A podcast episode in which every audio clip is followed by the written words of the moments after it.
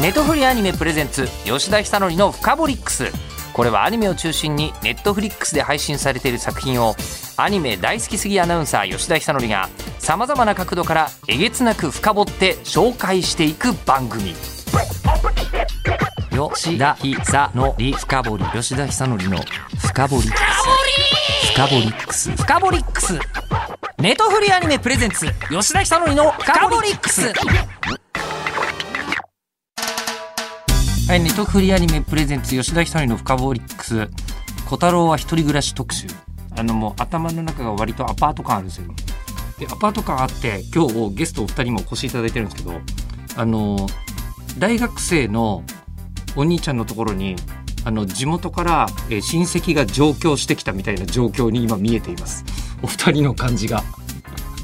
ということでまず大学生に見えるお兄ちゃんの方からご紹介しますとこの方でございます。あどうも増田俊樹です、はい。よろしくお願いします。お願いします。えーえーいつ見てもシュッとしている。ありがとうございます。一応初登場というかラジオ的にはまだご紹介したことがないらしいので、はい。ちゃんとプロフィールをご紹介しますと、よろしくお願いします。はい。えー、1990年広島県生まれ18歳で上京して東京アナウンス学院放送声優科放送声優科ともあるのね、はい。えーに入学されまして2011年に遊戯王ゼアル上白龍河役でアニメ初レギュラー出演以降「えー進撃の巨人ザ・ファイナルシーズン」ポルコ・ガリアード役僕のヒーローアカデミア霧島英二郎役などなどというかこれで語りきれる量じゃないですけどね。いやいやありがとうございます。そう言っていただけると。数々のアニメに出演されてで今回「小太郎は一人暮らし」では久しぶりに能力とかない人な気がする。そうですね。ここの中のあの一覧だと能力がないですね。えー、なんか今までもなんか能力だったりとか、やたらなんかの達人だったりとか あの歌がめちゃくちゃうまいとか、はいはいはい。なんかそういうキャラがはい。増田君すごく多い気がしますけど、うんそうですよね。アニメってやっぱりそういった設定のキャラクターも多いですけどでも狩野も結構漫画が描けたりとか。漫画がはい。でも漫画が売れるか売れないかっていうギリギリのところでやってる人ですけどね。はい。えーということで小太郎と同じアパートに住む狩野新役を演じていらっしゃるのですが、はい。でそして、えーもうお一方はあの監督です。監督なんですけど佇まいが少女の佇まいなんですが小太郎は一人暮らしの監督牧野智恵さんです。よろしくお願いします。よよろしくお願いします。牧野智恵です。ろしくお願いします。え牧野さん失礼ながらはい。お年とかお伺いしても大丈夫ですか？えーとそうですね。三十代後半にち嘘ょっと 足を入れたぐらい。嘘 え今高校生とかじゃなくてであすか？違う違う。本当に思いましたあ本当ですか？はい全然多分年上増田さんより全然年上だと思います。まあ確かにアニメシリーズの監督をされる方というのはいきなりあのなんですかね天才漫画家は一人で10代でデビューってありえると思いますけど監督さんって各セクション全部分かんなきゃいけないお仕事だと思うんではいそれは10代でデビューとか無理だと思うんですけどうん僕あの高校生の娘いるんですけど感覚ほぼ一緒ですありがとうございます。めちゃくちゃ若く見られませんか、そうですね。そうでしょう普通に二十代に言われます。僕だってコンビニの店員だったらお酒買ってったら間違いなくちょっとこれ本当にそうですかっていうのを確認しますよ。そうですね。二十後半の時にはい夜中に一人で歩いてたら大学生が歩いちゃダメだよって警察の方に注意されて大学生が歩いちゃダメ？大学生ダメなんですね10代でしょって言われて。入学したてだと思われたんですねなんで早く帰りなさいって注意されたことはあります。注意された時どうしたんですかその時？はいって言って、そそくさと帰りました。特に特に何かこうあの言い返すなどのこともなくそうですね。まあそうやって思ってんならいいかと思って普通に帰っちゃいました。流れに乗ってみました。へえいやそしてだからお会いするの全く初めてなんですけど作品自体は、えーこれまでに演出としてガル学、えー聖ガールズスクエア学院、えー、つくも神貸します新あた新地昭和元禄落語真珠昭和元禄落語真珠僕好きすぎてイベントとか勝手にやってたあ、ぐらいだったりすするんですよね。えーあとは、えー、キツツキ探偵どころで監督を、えー務められましてで今回小太郎は一人暮らしも監督として、はい、あの参加されていらっしゃいますが、あれ増田？君と監督は、当然初対面ではないと思うんですけど、はい。一緒にラジオ出たりとかっていうのはは初めてです。ない。えーはい。えじゃあ現場以外ではあんまりお会いはしてない？そうですね。はいそうですね。ですよね。はい。えいや現場もですねやはりこういった状況下になってしまったので。その特別にスタッフ陣とええそれこそキャスト陣同士もうん。そこまであのコミュニケーションを取れる時間っていうのを確保できませんでしたね。ここ2年ぐらいね、はい。みんなそうですよね。うんじゃああのもう最低限の作品に対して監督から役者さんへの指示みたいなこと以外はまあそれこそ監督から音響監督に伝えていただいて収録の時に音響監督から僕らに指示がいく、はい、まあ、本当にまあミニマムなコミュニケーションになってはいましたね。じゃあほとんどお互いの情報はご存知ない？もう多分その なんていうのプライベートのことに関しては多分お互い全くお話しする機会がなかったですよね。ちょっと監督の謎が深まってしまったので今。監督業の方々ってやっぱりその SNS やられてる方もいらっしゃいますけど、えー表に立ってえなんかプライベートを語ったりだとかー、え。例えばそれこそあのパーソナリティのラジオの番組を持つってことは稀じゃないですか、ーまああんまいないですね。うん、、そういった意味ではものすごくなんかこう秘匿なうん。存在でミステリアスではありますよね。はい、そうなんですよ。うん。ミステリアスで一番初めのプロフィール聞いてもうびっくりしちゃったので。ということはすみません業界入られて監督何年ぐらいですか、えーと67年ぐらい。アニメーション作る方って例えばもう高校出てすぐアニメーターさんになってそこから監督を目指して10年20年経ってシリーズ監督とかは分かるじゃないですか。聞く話だと思うんですけど、うんうん。6年ってことは失礼ながら30前後までアニメ作ろうとしてらっしゃらなかっそうですね。なんですって？普通にフリーターやって。なんですって？でええ。上京してきたのでええ。ちょっとアニメに関わる仕事したかったので最初はあの制作進行っていう感じでやらせていただいててそこから演出に入ったっていう感じなんで人よりは遅いかもしれない。見た目は人より全然ゆっくり進んでるからいいんだけど だけど人生としては30近くまでえ地元でフリーターされてた？あそうですね。20代後半ぐらいまでやってました。え地地元どちらですか？あ愛知県です、愛知県はい。まああのアニメ産業の特殊なところって特に声優さんなんかはアニメの音響制作って多分地球上でほぼ東京でしか行われていない、まあそうですね。極論的な話だと、あはい。あえて言うとですけどね、でもあんまり大阪でやってるとこもそんなないじゃないイメーですかジはないですね。ね、だからイベントとかだったらねありえるかもしれないですけど、うん。それ以外のアニメ制作の方々も絵を描いてるのは徳島で描いてますみたいなはい。方々はいらっしゃいますけど最終的なことは大体東京でやってうん。いる方が多いので多分地元にはそのアニメのお仕事ってあんまりないです。そうですね。よね。ほぼほぼないでですすね。えな何があっていきなりアニメ作りたいと思った普通に子供の時からアニメは好きで見てたのでわかりますね。でちょっと仕事も一瞬してたことも正社員とかであったんですけども、辞めたとかいろいろきっかけがあってどうせもう一回なんかやるんだったら好きなことやりたいなって思ったんで上京しようと思って もうそこから普通に上京してきて携われること何かないかなと思って。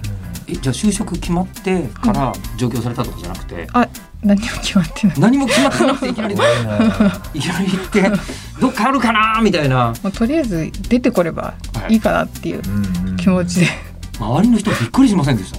そこまではあのフリーターやってたのでうん。一応貯金してたので、はい。自分のその貯金でやれる範囲でやっていきますみたいな感じで親を説得してうん。出てきたので、じゃあいいよっていう感じだったんで。えなんでそしたらまあうまいこと ここまで来れたっていう感じですね。まあでもなんかその一人で生きたことがある感っていうのは作品にとっては結構重要な要素な気がします今回は。ああ確かにね。アパートで暮らしたことあるかないかみたいなのはすすっごいね。ありそうな気がするんですけど。で増田君ははい上京してきて一人暮らしとかしてました？してました。初め住んだとこっていきなりなんかねタワーマンションに住む人とかいないわけじゃないですか、そうですね、ね。はい、やっぱり家賃決して高くないですみたいなところからスタートしてる僕はあのそれこそ東京に上京してきたタイミングで先ほどもあの言っていただけたように専門学校に、はい入学させていただいてその専門学校が寮がありまして、あ寮あるんだ、はい、でその寮が食事が出たり、まあ、水道代だり電気代だりっていうのが、まあ、一括だったのでじゃあ行ってみて。一人暮らししたことないし多分下手くそだろうし。だったらそこで一回ちょっとこう楽な環境で、うん、まず一人暮らしっていうのを勉強しようと思って寮にあの親に入れさせていただきましたね。で寮生活自体は、はい。あのこう確かに料理とかしてくれるのはいいけど、はい。その分プライベートがないとかじゃないですか。まあそうですね。門限もありましたし、あ門限あえ門限あんの？ありますあります、だってもうみんな高校出てから入学するような学校でしょ？まあ、とはいえ専門学校大体2年生だとすると、うん。全員未成年の可能性が高いんですよね、まあ未成年を預かる身として、まあ、寮長さんはしっかりと門限だとかそういったルールっていうものに厳しくはされてました。門限でも1819の頃に門限とかって一番嫌じゃない？うーんそうですね。ただうん結構そのそれこそ区内ではなかったので東京23区内ではなかった23区内ではなかったですね。うん花子がないっていう、あえーと小平市になるんですかね、はいはいはいはい。西東京しか小平市かちょっと僕も曖昧になっちゃいましたけど。駅で言うとあの辺り。そうそう駅のあたりで言うとあのあたりで、はい。なんで夜中に外に遊ぶほどの、うん、施設っていうのはなくて、何何かがないはい。うん。まあ、飯食ったら家帰るよなって。で家帰ったら専門学校にやっぱ通っていたので、まあ、次の日の授業だとかそれこそ僕もアニメが好きだったのでアニメを見たりだとか、ううん。ん、だから家に帰ることで門限っていうのはあんまり苦ではなかったですね。でその後じゃあ一人暮らしはしてます？はい一人暮らしずっと。あその後一人暮らし。もうそれから何年ですか？12年。ずっと一人暮らし続けてますね。あアパートってありました？アパートは僕アパートとかマンションの区切りが分かんなくなってて。あー。まあ確かにそう厳密じゃない。多分法律でわざわざ分かれてたりはしないとは思そううけど。ですよね、うんうん、そういった意味ではあの今回の「小太郎は一人暮らしうん」にあの出てくるそのアパート。あれはアパートだよね。マンションじゃないよね。マンションではないでしょう。ないよね確実に、ただ例えばコーポだとかなんかいろいろな言い方するじゃないですか、だからどういった仕組みなのかわかんないんですけどもああいった住まいっていうのは僕は住んだことはなくて、ほうほうはい、友達の家はそういった家があったりして遊びに行くとなぜか不思議なドアが1個残ってたりとかあー不思議なドア。家の中から外に向かってのドアなんですけど、うん。開けると、もう何もないんですよ。は？ベランダもないんですよ。えっと開けてると下もう外です。中えっと2階だったんでそうですもう。これ落ちれるねって。あーなんか適当に計画して作ったんだろうな。か昔はあったけどなくなってしまったのかとか。1819の時はもう大爆笑してましたね。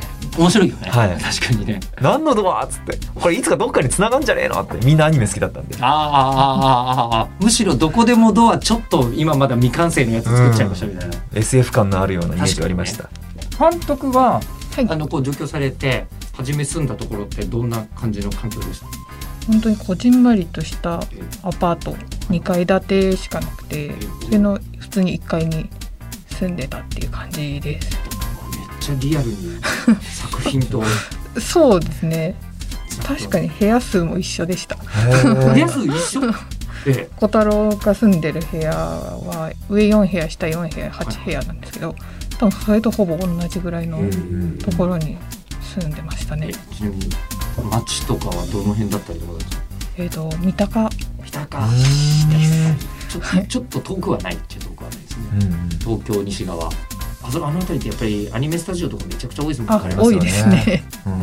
なんで通う分にはそこが一番いい間取りってどんな感じでし本当に小太郎とほぼ同じような感じのたはい。1DK みたいな感じで部屋にお風呂がついてるぐらいしか多分差がないぐらいの感じ。でしたあと床はフローリングだったんでえ小太郎の部屋は畳なんですけど、うんそこがちょっと違うぐらいでほぼ同じような間取りでした、めちゃくちゃ取材が 行き届いてますね。そうですね。はあ。いや多分その時に周りに変わった人とか住んでたりとかありそうですけどね。あんまり交渉はなかったですねそうですね。上京したてだったんでえ。東京はそんなに安全なのかという感じコンクリーのことを思ってたんであんまり隣の人とは関わらないように。うん。関わらないようにしてました。でもコンクリートジャングルっていう感じじゃないんですよ。あの舞台も。ああそうです、ええ。今作は、はい、確実にこうもっと違う建材で建てられてる感じがする、えー場所が舞台になってるわけですが一応小太郎は一人暮らしの物語を簡単にご紹介しますがえーブーッと部屋のブザーが鳴りドアを開けるとそこには小さな男の子が立っていた。手に持った高級ティッシュ箱をスッと差し出し203号室に越してきた佐藤と申す以後お見知りおきをとある事情でアパートの清水に一人暮らしをすることになったのが佐藤小太郎4歳、えー腰におもちゃの刀を携え今日も一人買い物に出かけるその大人っぽくもあり幼くもある小太郎の懸命な生き方は周りの人に少しずつ影響を与えていく。両親と過ごせるその日のために強く生きると決心した4歳児の物語。で、え監督がこの牧野智恵さん。そしてキャラクターデザインが木村智光さんシリーズ構成が佐藤博さん。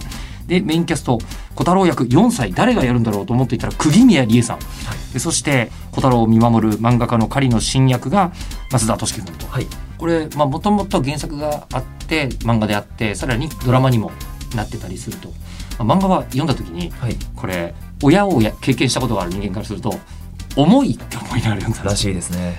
あ親の経験者は思うんですけどらしいですねっていうのはあんまり重いと思って原作を読まなかったですか？僕は親になったきあのことはない気持ちがわからないんですよ。えええなので単純に子供としての目線と僕は狩野と同じように子供たちもやっぱ街で見かけますしそれの親も見かけます。そういった第三者の立場として漫画は読んでましたね。えはいはいはい。なので親を持っている友人にこういった漫画面白いよって勧めると読んだけどやっぱ読み進めるのがちょっと怖い時がある。いやそうそうそうそうそう。めっちゃわかる。でそれだけしっかりとセンシティブに物語のテーマ性っていうのが読者に伝わるいい作品なんだなって。いやーねあの本当センシティブだと思いますよ。はい。親になってどんなとこが変わるのかってさ親になったことなんだいかんって想像できないじゃない？わかりません。わかんないでしょ？親になって一番びっくりしたのはあの子供が被害に遭ったニュースがすげえ辛く感じるようになる。ちょっと本当ふざけんなよみたいな気持ちに変わるようになったんですよ。はい。それが一番でかい差かもしんないみたいな。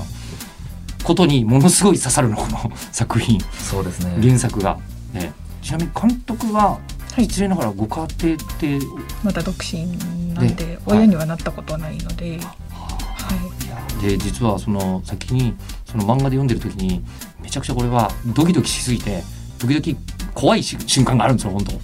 ええ。怖い瞬間があるんだけどこれいい意味なんですけどアニメで怖くないんですなんかうんわからないけど周りの人が優しいからなのか雰囲気のおかげなのかあの原作の時に僕がトゲトゲしさを感じた部分がアニメ感じないんですよ。これなんでなのかなっていうのがちょっともし今日話しているうちに気づいたらいいかなと思ってるんですけど監督がこう作品を監督しませんかって言われて原作読むじゃないですか。まずどう思われました？いや本当に多分同じだと思うんですけど重いあくちょっとそうですね。どうやってアニメにしようかなと思って多分本当にそのまま作っちゃうと見終わった時にちょっと暗い気持ちになるかなと思ったのでええ。でもそれを感じるのは多分違うんじゃないかと思いましてあどうにかして見終わっていい気持ちはい。ほっこりするというかプラスの感情で終わるようにするにはどういう風な感じで作っていったらいいのかなっていうのは一番最初に考えたっていう感じです。その時に具体的にはどうすればそうなるとりあえずもう色を明るい色をとにあかく使おうと思ってはい。あの美術の方とはい。色彩の方とご相談しまして、えなるべく暗い色は使わないようにしようと。基本的に黒は NG というかはい。使わない方向性で違う色で心情を表すのはどうしたらいいのかっていうのを最初に相談してで今の色で作ってってなるべくこう見ながら楽しい気持ちというかプラスの方向になるように毎回作らせてもらったっていう感じです。それは確かにそうかも当たり前ですけど出版物としての漫画は黒と白でしかそうそうですね。表現されはてい、ないですもんね、そうですね。それをアニメにするときにつけられる要素は色ってそうですよね あまあね表紙はもともとねあのこう原作の表紙もすごいこうクラフトを感じるというかね、そうですね。手作業。を感じるすごいいい表紙だなと思ってたんですけど中はまあ白黒で読んでたからそういうふうに影響を受けてたのかなと。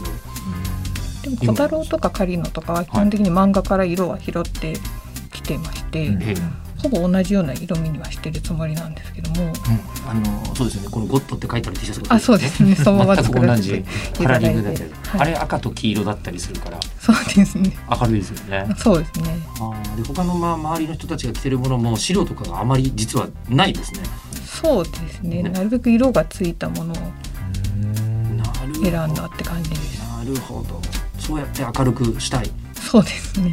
えじゃあそうやって明るくしたいとなってはい。あともうキャラクターたちもどういうふうにあのありがとうっていうのも明るく言おうと思っても暗く言おうと思っても言えるわけじゃないですかそうですねですよね。ってなると声優さんたちにお願いする演出もそんな感じ？なるべく小太郎と狩野は感情はあまり出さないようにしてほしいっていうのは最初に言ったと感じですね。あのそうなんだそうですねなんかあんまり小太郎が多分そんなに心から感情を出すキャラではないので多分人を思ってその時にチョイスするセリフの言い回しだと思ったんでなるべく感情は出さないようにしようかなっていうふうにはちょっと思って最初の頃やらせてもらったっていう感じです。それ言われたことはやっぱりまさか覚えてます？やっぱりうん。その子供たち4歳児っていうのは自分の本心がそのまま言葉になることの方が多いじゃないですか。うん。そういった意味では小太郎はそれとは結構真逆の立ち位置というかあの言葉に本心がもちろん潜んではいるんですけどもそれが表に出るわけではないそれがまあ回り回って監督からすればやっぱりそこまでその他の子供たちもたくさん出る作品ですけどやっぱちゃんと差別化したいっていう意図があるんだなっていうのはすごく感じました。確かに。子供は美味しいものとか嬉しいものがあったら嬉しいとか美味しいとかでっかい声で言うのが普通だけど小太郎はそれをやらないですよね。逆のパターンがおいしあの多いですよね。嬉しいって言った場合は本心で嬉しいわけではない時あそうですね、うん。うん嬉しいって言った方がいい時に言う。そうですね。子ですよね。うん。大人が喜ぶであろう言葉を言ってあげてるみたいな感じですかね。あいやもう本当にこれあのやっぱ聞けば聞くほどもっと楽にせえやって親柄から思うもん それをあの嬉しい時に片付けないっていうことですもんね。うんあーでそれを釘宮さんがやってるのはすごいんですけどこう受け止める側のはい大人としてあんまり甘く可愛がってもいけないわけじゃないですか狩野くん。そうですね役柄としてねあでも目の前に可愛い子いたらそうしたく、まあ、なるよね。うーんでも小太郎に対して僕はそのもう可愛がりたいってこと可愛いっていう感情を芽生えたことないですね。作品的に。はい。は多分なんか本当に大人とか子供とか関係なくて狩野としての目線としては本当に一人の隣人なんですよ。あ確かに。この人と人なんですよね、うん。だから子供だから可愛いっていうのは僕は思ったことないんですよね狩野を通してもえそれはもう原作読んで狩野にやるって決まってから読んでます、で僕はあのオーディションの話が来た時にええー原作読ませていただいたんですけどもええあのその時点でやっぱ狩野がどういうふうに感じているんだろうっていうところはもちろんそのたった数日自分個人だけではやっぱり読み解くのとかそれこそ監督がどういったものを作りたいのかっていうところまではやっぱたどり着けないのでそういった自分の中でこうやってチャンスをいただけて現場に入ってそれこそ釘宮さんとやり取りしていく中でああ狩野ってこういうふうに小太郎や周りの人たちと接していくんだなだから過干渉ではなんかいけないんだなっていうのをすごく感じていました。うん。すごくやっぱなんだろうおせっかい焼きたくなるのが分かるんですよ。うん。可愛いってわけじゃなくておせっかいは焼きたくなるんですよ。うんうんうん。でもおせっかいを焼くことをやっぱり小太郎自身はその嬉しく思わない描写も多々あったりするしそれが彼のためにならないって思う時もあるそうなった時に僕はなんか友人とかなんか家族とかうん。第二のそれこそ兄貴とかそういうものじゃなくあもう本当に隣人として一番近しい隣人っていうのが狩野にとって一番適した立場なのじゃないかなっていうのはすごく思いました。隣人ってね監督もお隣でうなずいてるんですけど監督はあのなるべく隣の人と関わらないようにしてたわけ ですよね。そうです当時は当時は。当時はそうですよね。はい意外と隣人って今の時代いそうでいない関係のような気も、うん、いないですね。ね。だって今までの一人暮らしで隣の人となんて言うんだろう。醤油の貸し借りなんてもう絶対しないと思うけど、うん、寮ではありましたけどね、ええ全員同じ学校でした。寮はね学校同じだったんで、ただやっぱ普通にそこ出て一人暮らしし始めて、うん。隣の人の顔は一人も覚えてませんね。今のところそうそうだよね、はい。そうなると隣人っていう関係ってもうある意味ファンタジーの関係だよね。そうですね。ね。うん。でファンタジーの関係だけどいいですよね作品で見ると。この距離感の人たちがはい。いてくれるのが正しいのではっていう気がする、そうか。その中に4歳児の子がいるからこの作品ってこう他と違う味わいがあるのかっていう結論に今 喋ってるうちになんとなく引っかかったところが、うんねあの足しましたけどあの監督先ほどの,、はい。こうあのまあ、ともすれば隣人ってその他人っちゃ他人じゃないですか。はい。冷たくなっちゃったりとかしそうなもんですけどはい。そこを感情的に可愛がりはしないけれども暗くはならないみたいなところってコントロールしました。えーとそこはあんまり考えてなかっ自然にたそうなというかそうですね。基本的にあの原作がもうそういう雰囲気にはなっていたので原作のまま使わせてもらおうと思ってなるべく原作のいいところは全部引き出せるようには考えて作ったっていう感じですかね。で原作のいいところに暗くならないというルールを足しそうですね。あとはこう暗くならないように色っておっしゃったじゃないですか。はい。他にもなんかこうあのアニメーションの場合ここをこうすると暗くならないっていうのはなんかあったりするんです？か音とか。音もそうですね。あの音楽とかあとは SE 効果音とかも作らせてもらってた時にはあの強い音叩くような音とかうんあの人がびっくりするような音はなるべく使いたくないですっていうふうにはお願いしては作ってやってもらったっていう感じですかね。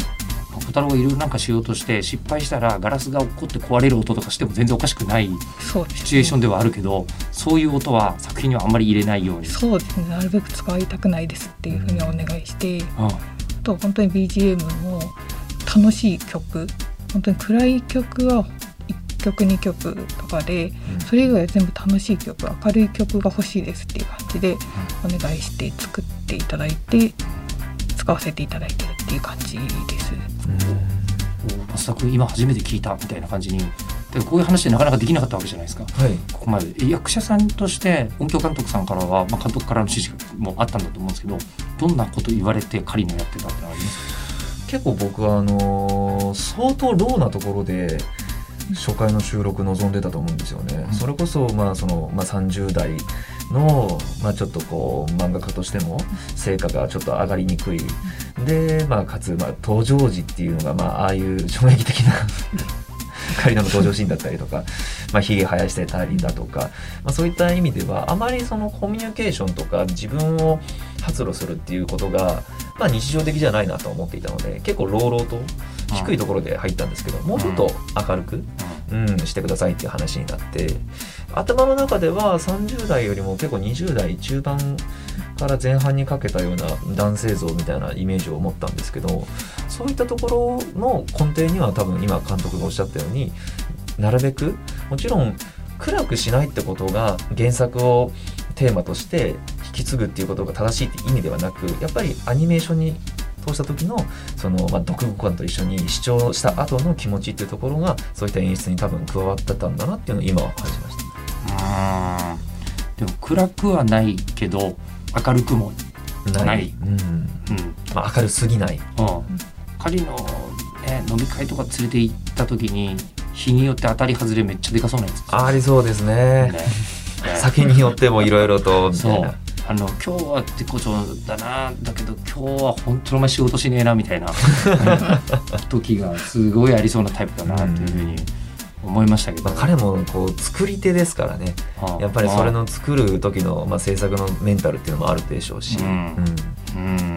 それなのに幼稚園にはついてってあげたりとか。なんかあれはもうなんかこう後半に行くにつれてなんていうんですか一日の当たり前のこのローテーションというか、散歩代わりみもうたいな考えてないん。だと思いますあーあー。連れていかなきゃじゃなくてもう朝起きたなああ行くんだい行かなきゃみたいな、はうんうんうんうん。うんぐらいの感じ。い、とい。うことであのまだですね小太郎4歳像についてはまだ今週あんまりお話できてないので、えー来週もですね実は来週になると3月10日からネットフリックスで全世界独占配信なんではい。もう配信が始まってるんですよ。えーということで、えー小太郎は一人暮らしの内容についてもうちょっと掘り下げることになりそうなのは来週、はい、えー撮らせていただきたいと思いますがじゃあ今日はですね監督から今ラジオを聞いている方に、えーこれから配信を迎えるにあたって一言いただいてもよろしいでしょうか？はい、この作品は小太郎が4歳児というちっちゃい子でありながら一人暮らしをして毎日一生懸命生きているという話になっております。なんでこう一人で今暮らしているのかとか小太郎の両親がどこにいるのかとか、まあ、見ていただけると徐々に明かされていくというような感じになっております。まあ、見終わった時になんかちょっとでもほっこりとして何か感じてくれればいいなと思って作らせていただきましたので見ていただければ幸いという感じです。はい今言われてみて思いましたけど確かに謎ものでもあるんですよ、そうですねうんなぜこうなってるのっていう話はとりあえずあの気になってずっと見ちゃいますけどまだなぜはそんなに説明してくれないんですよね 実はね。最終巻はまだ到達してないですからね。ということで、あのーまあ、原作もありますけども来週はもう配信開始となっておりますのでこの番組の前にできれば「えー、小太郎は一人暮らし」をご覧になっていただいてネットフリックスで配信ね全世界独占配信ですのでご覧になっていただきたいと思います。じゃあその他えっと、お知らせ関係がお二人からありましたらなんですけど増田君はリリースがあるんですよね。あ、そうなんです。すみません。えっと、1月にファーストシングル、ミッドナイトダンサーをリリースさせていただきました。えー先日から、あの、ストリーミングでも聴けるようになりましたので、ぜひチェックしていただけると嬉しいです。はい、こちらもアニメのテーマになっているはいですもんね。はい、ぜひ、えーご覧いただきたいと思います。監督はあります？えー、と4月から放送開始されます自分で、えー、と監督をやらせていただきました「あのアハレンさんは測れない」という作品が4月1日かなから配信されあ放送されますのでそちらもよければ見ていただければありがたいですこちらも確かあの目の表情があまりない主人公のような気が。そうですねあの本当に顔がほぼ一緒っていう感じで無表情なキャラでちょっと大変だったんですけどもあの小太郎よりは全然気楽に見られる作品になっておりますのでコメデ。そうですね。ほぼ何も考えないでいいぐらい楽しく見ていただけるものになっているという感じ。になってます小太郎と合わせて両方ともご覧いただきましょう。よろしくお願いということで今日のゲスト小太郎は一人暮らしから増田俊樹さんそして牧野智恵監督でした。どうもありがとうございました。来週もよろしくお願いします。お願いします。ネットフリーアニメプレゼンツ吉田久典のフカボリックス番組ツイッターもあります。アットマークフカボリックスをぜひフォローしてください。ではまたお会いしましょう。ネットフリーアニメプレゼンツ吉田久典のフカボリックス。ここまでのお相手は日本放送アナウンサーの吉田久典でした。